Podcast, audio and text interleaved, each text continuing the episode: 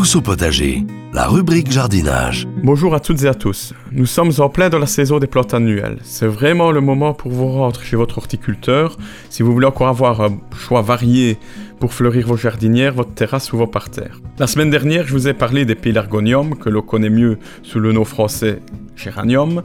Comme prévu, cette semaine, je vais vous parler des surfinias.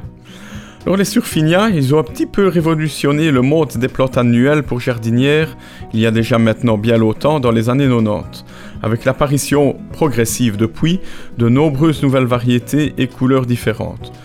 On les retrouve en effet aussi bien en jaune qu'en rouge, en bleu, en pourpre ou encore en blanc, voire même maintenant des bicolores. Il en existe d'ailleurs même ici maintenant à fleurs simples ou à fleurs doubles. Comme les géraniums d'ailleurs, il existe différentes déclinaisons de surfinia, appelées également pétunia ou petchoa, avec un port plus droit, mi-pendant, ou alors un port vraiment bien retombant, à petites fleurs ou à fleurs plus grosses.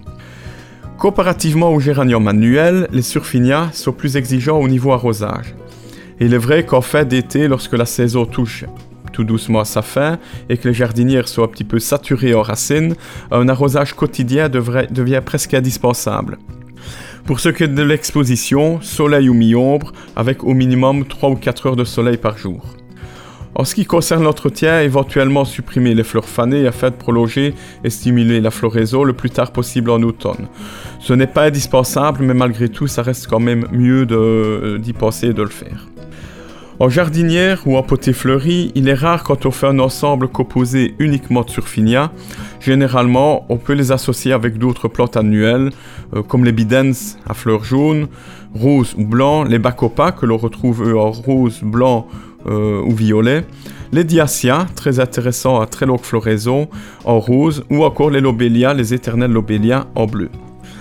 Pour éviter une surcharge de couleurs dans vos compositions, on peut également penser à y ajouter un feuillage décoratif, il en existe maintenant une multitude. Je pense aux hélichrysomes, aux népetas, aux hippomées également. Ou alors on peut y ajouter une graminée pour y apporter un peu plus de légèreté. Une autre plante annuelle, également très proche des surfinias, mais a vraiment à plus petites fleurs, qui dit plus petites fleurs dit qu'elles seront également beaucoup plus nombreuses, ce sont les Calibrachoa, nom assez euh, scientifique que l'on connaît parfois mieux également sur le nom commercial, les Million Bells. Cet annuel, qui a un développement moins imposant et moins important que le surfinia, est vraiment très très florifère.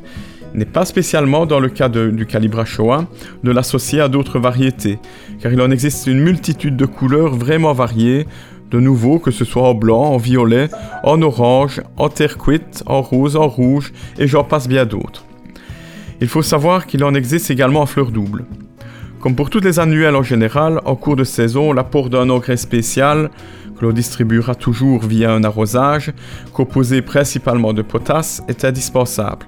La plante épuise rapidement les matières nutritives mises à sa disposition euh, dans le terreau lors de la plantation. Pour terminer, c'est probablement un des points les plus importants, utilisez toujours un bon terreau de qualité, de préférence prévu pour euh, la confection de jardinières et pour la culture des plantes annuelles.